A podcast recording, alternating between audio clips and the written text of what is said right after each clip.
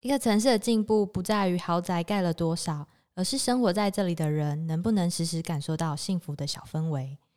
范特喜选择在老旧巷弄中努力用人的故事延续一个城市的轨迹，一起加入一百种范特喜的生活吧。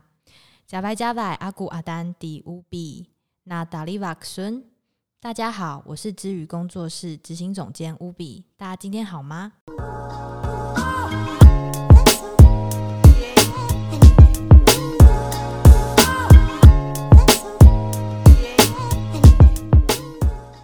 嗨嗨，我们欢迎乌比。嗨，今天很开心可以邀请到乌比来到节目。那其实之前乌比也有跟，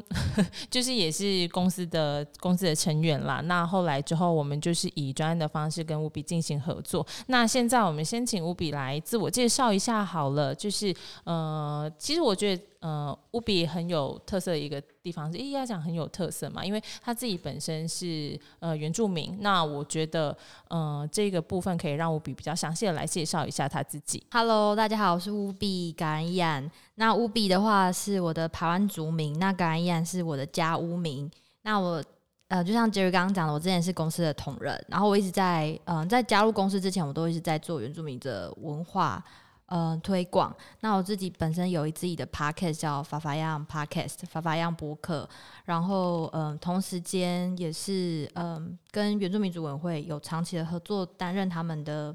呃英文翻译跟口译。然后还有在做嗯、部落游程规划的这个这个企划。对，然后我从小就是在自己。的排湾族的文化下长大，所以我一直有一种文化的使命，因为觉得说很怕自己的文化消失，所以今天我们待会要提到的专案，其实跟我自己的身份、生命经验是紧紧相连的。对，那我我觉得在呃了解整个专案之前，其实我会比较想要针对就是乌比你。呃，以你的这样的人生经验来讲啊，当然你可能从小生活的背景里面，你也很多就是同同样也是成为族人的一些可能像朋友或者是同学，那其实很愿意留在自己家乡，或者是说在异地，可是可以持续去做这样子原民推广的人，呃，实际上面的人多吗？或者是说，呃，你在可能现在一直在工作的状态里面，你可能有没有一些可以跟我们去做分享的？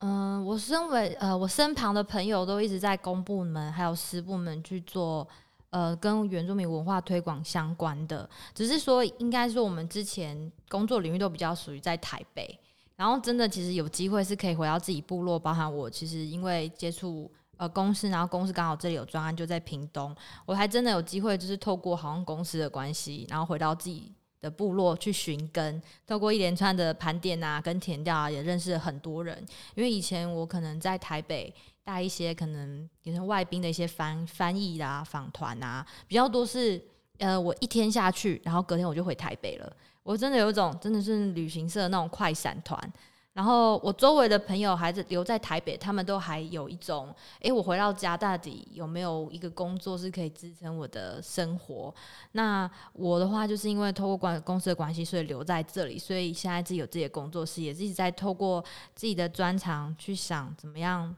在屏东这块土土地持续经营下去。我觉得其实在这个领域一一直在。发光发热的很多，但是是不是回到自己的家乡？我觉得大家都会有个疑虑，因为这个就应该就是嗯、呃、地方创生的一个困难地，因为尤其是以可能呃原住民族这样子，可能要去做推广，可能相对来讲，可能比起嗯、呃、像我们自己可能汉民文化啦，或者是说什么原呃就是我们自己可能嗯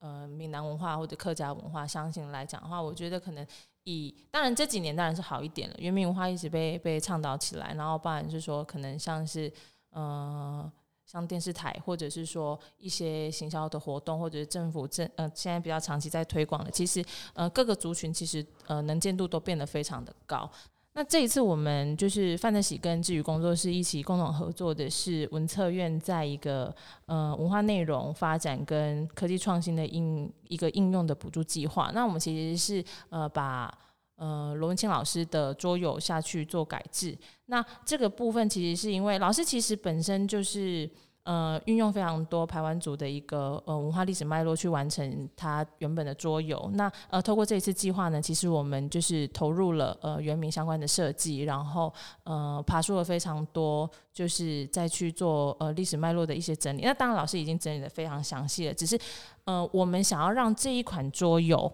去可以更有效的，或者是说更迅速的，可以去让更多不同可能族群，或者是说年龄层的人，可以比较好的去了解。所以我们再去 release 了这样子的一个内容，希望可以呃去让这一个呃老师本来就呃预计想要去做像这样子的排湾族的原民推广的这件事情，可以更加的呃被活化做利用这样子。桌游啊，它主要是叫做排湾族部落公法人。那其实排湾族部落公法人，他其实，嗯、呃，桌游想要传达的一个核心理念就是原住民族自治的这个概念。对，那嗯、跟公司就是合作这个专案啊，透过内容补助，嗯、呃，开发，我们其实设计了一套绘本。然后还有桌游的话，我们也是重新，嗯、等于说它的重制过程其实很特别，因为画家自己本身也是排湾族，然后是来自嗯、屏东非常有名的巴瓦瓦隆的艺术家族，所以他在重制的过程中，他其实也算是我们的文化顾问，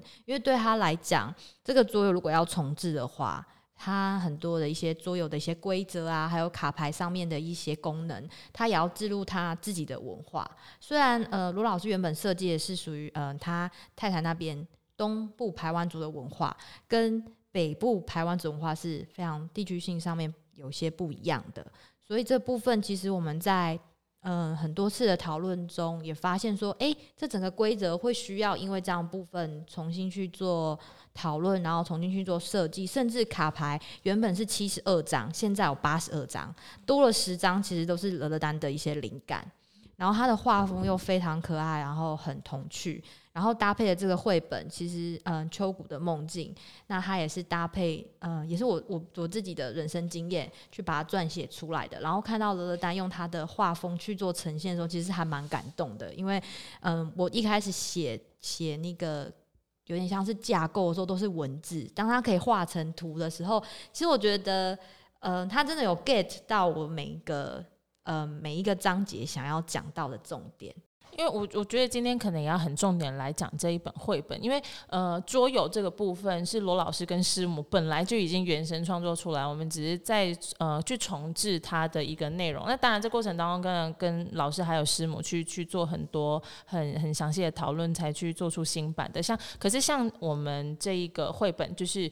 呃在我们的这个。计划里面，我们其实延伸出来的，它其实会成为一个桌游的商品。那这个桌游里面呢，同时会富含着就是呃重新再制的桌游，然后还有一本绘本是秋谷的梦境。然后这个等一下，这个绘本我们也要来请，就是务比来跟我们去详细的做一下介绍，因为这一本书的作者就是务比本人。那呃里面呢还有一个就是专属于我们台湾民呃台湾文化的一个布包在里面，所以整个呃 set 里面啊对，还有那个。呃，我们的琉璃珠，其实它一整个，呃，说是桌游的礼盒，其实我觉得真的是一个呃文化的馈赠的礼盒，也不为过，因为它其实嗯蕴含着不只是我们想想要去传递说，哎，原民文化我们要去做推广这件事情，它其实里面真的你可以看作是呃一个很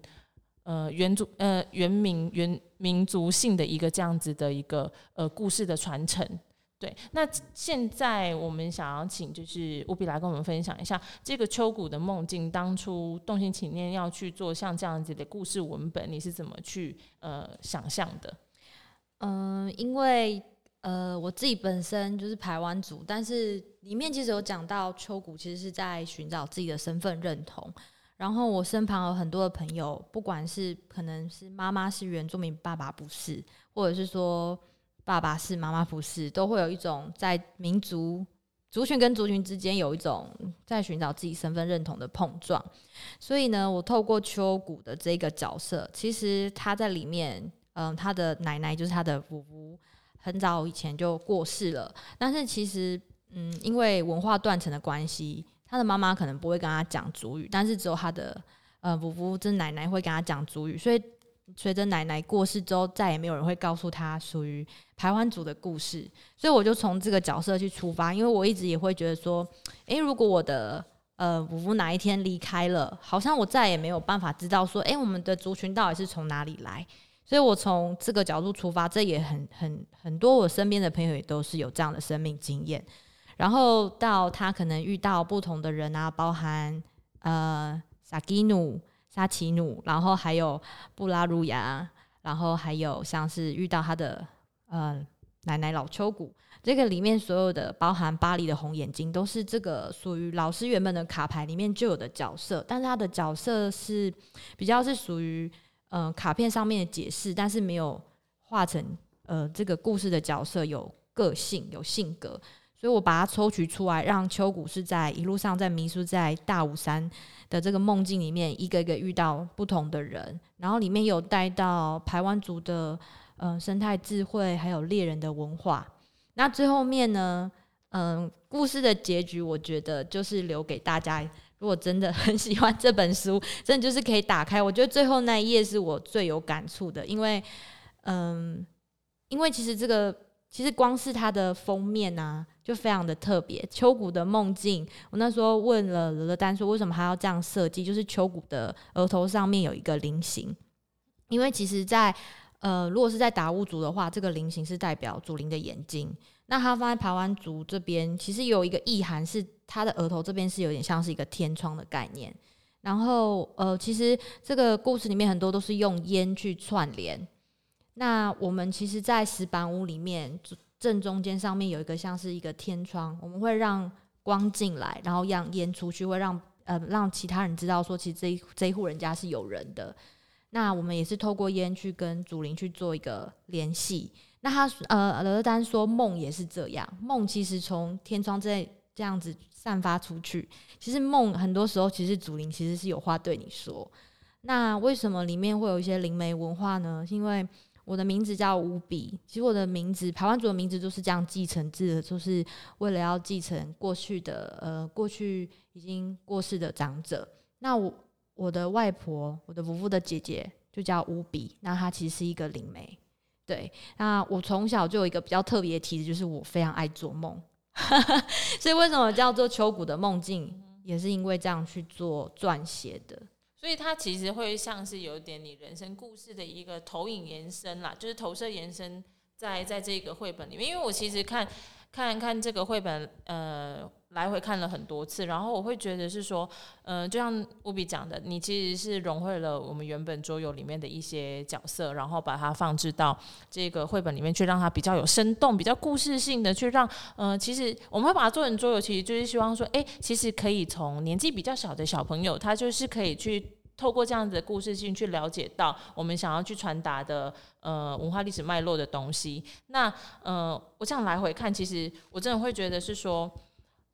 我们可以比较轻松的，或者是说，透过比较故事性的方式去了解，说，哎，呃，这样这样子，他们在呃每一个部族里面，然后每一个角色，然后他们担任的身份，然后其实他们在生活上面有什么样阶级，然后可能猎到山猪，然后是一个什么样的一个意涵，然后又或者是说，其实到到最后，其实乌比刚刚有提到，就是看到后面会很感动的部分，是我觉得在谈谈及文化都会是这个样子的，因为。现在如果说没有去好，假如只要以母语来讲好了，乌比就会像像里面里面的那一个秋谷，他就会觉得是说，诶，如果乌比离开了，那可能就没有人会跟他讲有关于自己呃部落的故事了。那这个这个东西就没有人可以继续传承下去。然后，不然后面，诶，我这样会不会爆雷啊？就是他其实到后面其实还有一个就是秋谷的孙子的角色在里头，所以他其实是有点时空。跳跃穿越，所以我们就是看一本绘本，就有点像看就是呃穿越剧一样。可是它其实是要讲的一件事情，是我觉得这这个我在看完第一次绘本的时候，其实给我一个呃蛮大的震撼点是，是因为这一本绘本其实会告诉你说，如果说我现在没有下去做这件事情，没有下去去做传承，没有去做延续，那其实真的很可能这一个文化、这一个语言，或者是说我想要传承的东西，在我的下一代。或者是说，甚至是在我孙子辈的时候，哎，真的就会彻底消失，哎，就是会没有了。所以这这一本故事，我觉得让小朋友可以很提前，或者不要讲小朋友，我觉得可能，因为我们这一本其实绘本，我我们当初是设定大概在可能国小，大概我觉得。七岁以上，就是可能小哎、欸，这样是小三的年纪，小三的年纪，七岁以上，我觉得小朋友就可以慢慢的去累积像这样子的感觉。无论是说他自己是本身是原住民族，他本身是可能呃客家人，我觉得他就是会有一个概念是，哎、欸，我今天啊、我的阿嬷、我的阿婆、我的姑姑，或者是我家里面的人，我可能原生家庭是一个呃什么样族群的那。他其实应该要对自己的族群感到认同，然后感到认同之后，他要怎么去延续下去这件事情？其实，在我们这一代，可能普遍现在年轻人可能会觉得，就是诶。慢慢慢，好像有点淡忘掉这件事情。可是我觉得这件事情是需要被培养起来的，因为毕竟这就是我们的原始的，就是我们的身份呐。我觉得要去认同这件事情，必须去延续这件事情，其实是我们为什么想要去做这个专案。因为我觉得啦，说我们去执行专案这件事情真的很生硬，可是去做这件事情背后的含义是什么？我觉得才是我们实际要去推动这件事情最主要的原因。对，而且就像刚刚呃，Jerry 分享的，我们包含秋谷的梦境下面有排湾主语的翻译，就是比你朱古，是比就是梦的意思，你就有点像是嗯英文的的，然后朱古就是秋谷。那我们其实也有在做主语上面的转译，让大家知道说，我们来做翻译的同时，其实也有在提倡说我们自己的语言。对，所以。像我觉得啊，我们今天 还要去推推广，说我们就是有做了像这样子一个呃重制的桌游，然后一个呃重新诞生的绘本，然后我们其实真的花了很多苦心在做这一次的这一个设计。然后刚刚乌比也有提到，就是我们里面其实就是会有一些族语的对照，然后其实乌比也很用心的在我们这一次的呃绘本设置里面，我们其实还有一个那个呃。就是会有一个口说故事，其实让大家可以扫 QR code，就是它在故事本的最后，你可以去扫 QR code，是用听的方式。所以其实我们可以透过很多种方式，线上线下的方式啊，让大家可以更加理解我们这个绘本想要带给大家的故事。没错，在那个配音里面，大家可以实际上在这个有声书实际去听说，原来我们的主语是怎么念，因为其实在翻译成中文的时候，会有一点点的呃不太一样。对，因为我我实际上面去看那种罗马拼音总是比较难的，有时候会想说，哎哎，这样子念到底是对不对？所以就是这个时候，如果有一个那种比较的呃音法的话，我就是啊，很代入感就会很强，就想啊，原来这个主语是这么样去念的。对，而且其实非常奇妙，嗯、呃，就是因为嗯、呃，我的 podcast 的 partner 就是莎莎，也就是罗老师的太太。那他跟我讲说，他看到这本绘本的时候，他觉得很感动，因为 Jugu 其实是他妈妈的名字，对。然后布拉鲁亚呢，这个角色其实是他，我忘记是爸爸，好像是爸爸名字，嗯、但我我没有刻意去挑。嗯、对，那嗯，那布拉鲁亚其实。他的小名叫卢瓦，这也是我的阿公的名字。嗯、所以这其实这个 Jugu 跟布拉鲁扬是很常在排湾族的一些传奇故事里面。大家名字其实应该，大家名字其实应该都有一个就是意涵在。这个应该是就是自己的长辈对于对我们这个出生出来的小朋友，然后的哦的期许。很多人说，比如说你叫 Jugu，那 Jugu 很多是不是比较勇敢啊，或比较坚毅啊？那就有点像每个英文名字会有什么特色，然后叫乌比的人可能命中就有什么。真的蛮特别的，哦，很可爱哎，对啊，所以哦，那名字真的不能乱取的，其实真的就是一个很象征性的意义，就是长辈给你的祝福这样的概念下去取名字的。他说名字排湾族的名字就像象征一个人的灵魂，哦，所以我觉得很美，哦，这个意境。那我们现在来聊桌游好了，这桌游呢是罗永清老师有一个呃原著的那个。桌游，然后我们再去做重制的。那重制的部分的话，我们是请了雷乐丹来帮我们重新做图样的设计。然后我想请务必来跟我们稍微介绍一下。好啊，因为老师原本的桌游是台湾族部落工法人桌游，那其实我们在重制的时候，包含连名字都要给他一个新的定义。那这边呃，我跟老师还有呃。画家罗乐丹这边开了很多次会，然后我们就想说要从玩家的第一第一的视觉感跟玩玩家的那个感觉出发，所以我们就改了一个名字叫《排湾传奇》。呃，对，因为其实从这个游戏里面，除了还是有 focus 在老师针对这个呃排湾组的自制的议题去做探讨，但是大家在玩完这个桌游的时候，其实是可以嗯。培养出一种排湾族人分享、分劳、分忧的一个同心圆的一个思维脉络。所以他其实讲传奇呢，是因为很多桌游都是这种感觉，就是会有一种很 magic 感觉。因为你其实玩完了这个桌游，你就好像是一个排湾族人。那我们也有对照族语，嘎古蛋阿嘎查里西安，嘎古蛋就是有点像是规范，然后有一点故事感。然后嘎查里西安是我们排湾族人自称自己叫嘎查里西安，就是住在斜坡上的人。对，所以我们这样去对照是有它的意涵，然后让小朋友会觉得，哎，部落公返跟台湾传奇，小朋友可能也会比较，呃，可以了解说，哎，原来这是属于一个排湾族的一个传奇的一个文化一个脉络。那它的游戏内容呢，呃，一开始其实老师他原本设计的是从宗家团长，就是我们以前俗称的头目，那那比较是属于殖民者的一个说法，然后还有贵族、士族跟平民，但是我们在重新设计这个。桌游的时候，因为嗯，罗德丹这边有强调，就是说排湾组的一个同心圆的思维，不像我们在外面讲社会阶层这么的这么的严谨，然后这么的嗯，就是比较像是呃独裁的感觉。所以，我们从家族卡一样，从家族卡是我们第一个要出牌的卡片，那里面就改成了。太阳的孩子跟大地的孩子，那每个家族面都有核心家族，那核心家族就是种子氏族，从种子这边长出来的枝叶，就让大家觉得，哎、其实我们的同性缘的制度是大家其实是紧紧相连互助的，对，不不像那种嗯、呃、英国女王这么的。就是那种权限的那种什么权力威权的那种感觉，其实反而会像是一个呃，在这个社会里面，大家可以一起互助合作，然后一起互利共生的这样子的一个体系。对，所以这个卡片呢，我们还是秉持着从家族卡出发。那大家之后看到这个桌游卡牌的时候，就会觉得很可爱，因为呃，鹅南这边设计的这个卡牌，它在那个太阳的孩子还有大地孩子这个卡牌，它是有一个。石板屋的屋檐，所以大家看得出来，我们是建立家族，是从你的家族开始，然后接下来会有，比如说能力卡，能力卡可能有，哎，猎场维护，可能有多样性耕作，就可以去，哎，你可以去，你在玩的过程中，其实很多人说这也很像塔罗牌，就好像说，哎，可能是汉人的，他就会回到他自己的家族，他其实可能是个大家族，然后是就是农耕的。然后，如果是我的话，哎，那可能表示我们家可能是世世代代可能有种田啊，或什么，就有人说这很像在看自己家族的故事。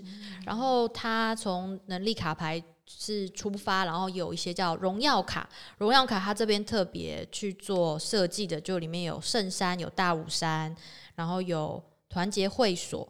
然后也有像是历代知识跟植物生命记，它从祭典里面去让大家知道这是我们特别文化，它就是一个荣耀卡的 set。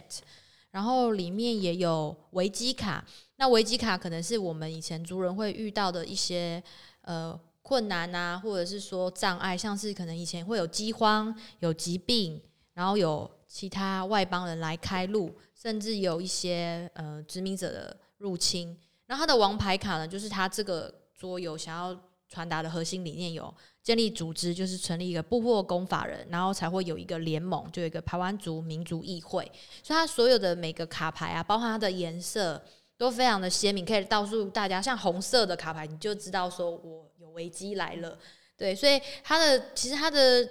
呃游戏 set 就是会让原本比第一版的那个游戏更直观，因为我在跟罗丹在设计这个。同同时在讨论这个设计这个桌游的时候，其实我们都希望说，大家看到这个卡牌可以更直观的知道怎么出牌。因为老师设计的第一个版本是属于比较多文字的解释，是搭配历史文献，所以你看到那张卡牌的时候会觉得文字比较多。对，所以这个我们在卡牌上面有很多的小小巧思跟设计。这也是我们为什么要就是在这一次的这个设计上面要花费那么多的心思。其实，呃。从视觉上面来着手，然后再把这一个可能像是考究的这一些资讯啊，就是尽量让它可以再被简要，就不离原意的这样的状态之下去把它简化。其实让大家在玩这个桌游的时候，其实比较好入手了。那其实刚听完乌比这样讲，大家应该就是可以比较想象得到说，诶，其实我透过这一个桌游，我其实大致上我可以去了解说，诶，原来排湾族有这样子，大概有。呃，什么样的阶层？然后大家会在部落生活里面会遇到什么样的事情，然后呃，大家可以一起来共同合作一些什么样的状态，然后呃，真的实际去玩玩这个桌游的时候，真的就很像身历其境，在以一个台湾人的身份，然后下去去执行，可能像是任务啦，或者是说面对难关，然后跟别人一起互助合作的一个过程。然后，当然它里面有很多历史脉络，像刚刚务比有提到啊，它里面可能会有之前可能像是一些呃，对于原住民族来讲，哎，可能就是。外来殖民的这样子的势力进入的时候，他其实都把它像是一个故事的感觉，去把它融入在这一个呃桌游里面，然后让你在玩的时候，其实就可以。呃，其实它有点像是在在很有趣的以游玩的方式带你去看这整个历史课本，只是它就不是那么呃死板板的，它就是文字而已。它会透过非常多的方式，你在游玩的时候跟朋友一起去真的去探索、去了解。所以，我们里面其实桌游里面，我我有去看那个说明书，然后。真的，你去看那个说明书，他去解释每一张卡牌它是意涵的时候，你真的那那一个就是一个故事书，就是务比也说，它其实有点像是那种就是百科全书的那种感觉。其实你就是看完那一本，其实你真的是可以呃满可以彻头彻尾去了解说，哎，原来排湾族的一个呃文化的意涵有这一些的呃项目在里头，其实蛮一目了然的。那当然搭配游戏来玩，就会体验更深。对啊，所以嗯，让大家觉得说，其实我们的文化不是就是在历史课本里面写的这么生硬，透过游戏的方式，呃，其实你可能会更沉浸在这个文化。脉络里面，刚讲到就是我们有绘本，然后我们有桌游，然后其实这一个套组呢，其实是认真有要去做贩售的。那呃，我们去做这一个呃计划专案呢，其实呃，当然无非是想要把这样子的成果就是推荐给大家。那这个桌游的 set 呢，整个组合就是会有桌游本身，然后还有我们刚刚有提到的秋谷的梦境的。呃，绘本，然后还有一个排湾族的一个布包，然后那个布包其实很大，大家通勤带也都非常方便。那重点它是呃有绣在上面，它那个是手工绣，对不对？嗯，对，它是手工，呃，应该它是电绣布。然后再用手工，就是可能用那个就是缝纫机去做缝纫这样子。对，所以它你实际摸那个布包，它其实是有手感的。那我们希望说，透过这样子的一个呃 set，然后可以让大家在一个比较轻松，然后比较在。呃，娱乐的方式去了解像这样的排湾族文化，那这样的一个组合呢，我们预计会在范特喜微创文化的呃平台上去做贩售。那相关的购买资讯呢，我们就在简介的地方可以大家可以去做参考。希望大家收到这个桌游会，因为它其实真的很有收藏价值。大家拿到这个，不管是乐乐丹的画风啊，或者是说呃拿到这张卡牌，呃这个桌游跟。绘本就可以更了解我们的文化意涵，都是非常值得收藏的。实际上面就是大家这样光听我们这样子可能聊，大家可能不太知道说，诶，这个所以这个设计到底长什么样子啊？我们会请小编就是把我们的 图像啊，就是我们的桌游的本身，然后就放在我们的链接下方，大家都其实可以去去看，然后。我们这次无论是在呃文本的演绎上面，或者是说在设计上面、图像的创作上面，其实都呃非常用心。然后也非常感谢这一次呃治愈工作室，然后还有雷乐丹，然后还有呃罗老师，还有师母一起参与在这一次的呃合作里面，然后让这一次的呃桌游还有我们的绘本可以非常的丰富、非常的顺利的完成。再次感谢务比。也感谢公司可以给我这个机会，因为我觉得 透过这个绘本啊，还有桌游啊，我其实重新再认识自己的文化。无论是自己想要去了解，或者是你本身是台湾族人，或者是说你想要送给可能会对这样的文化有呃兴趣的朋友，都非常的欢迎。那今天的节目就到这边，那我要跟大家说拜拜喽，大家再见，拜拜，拜给他们。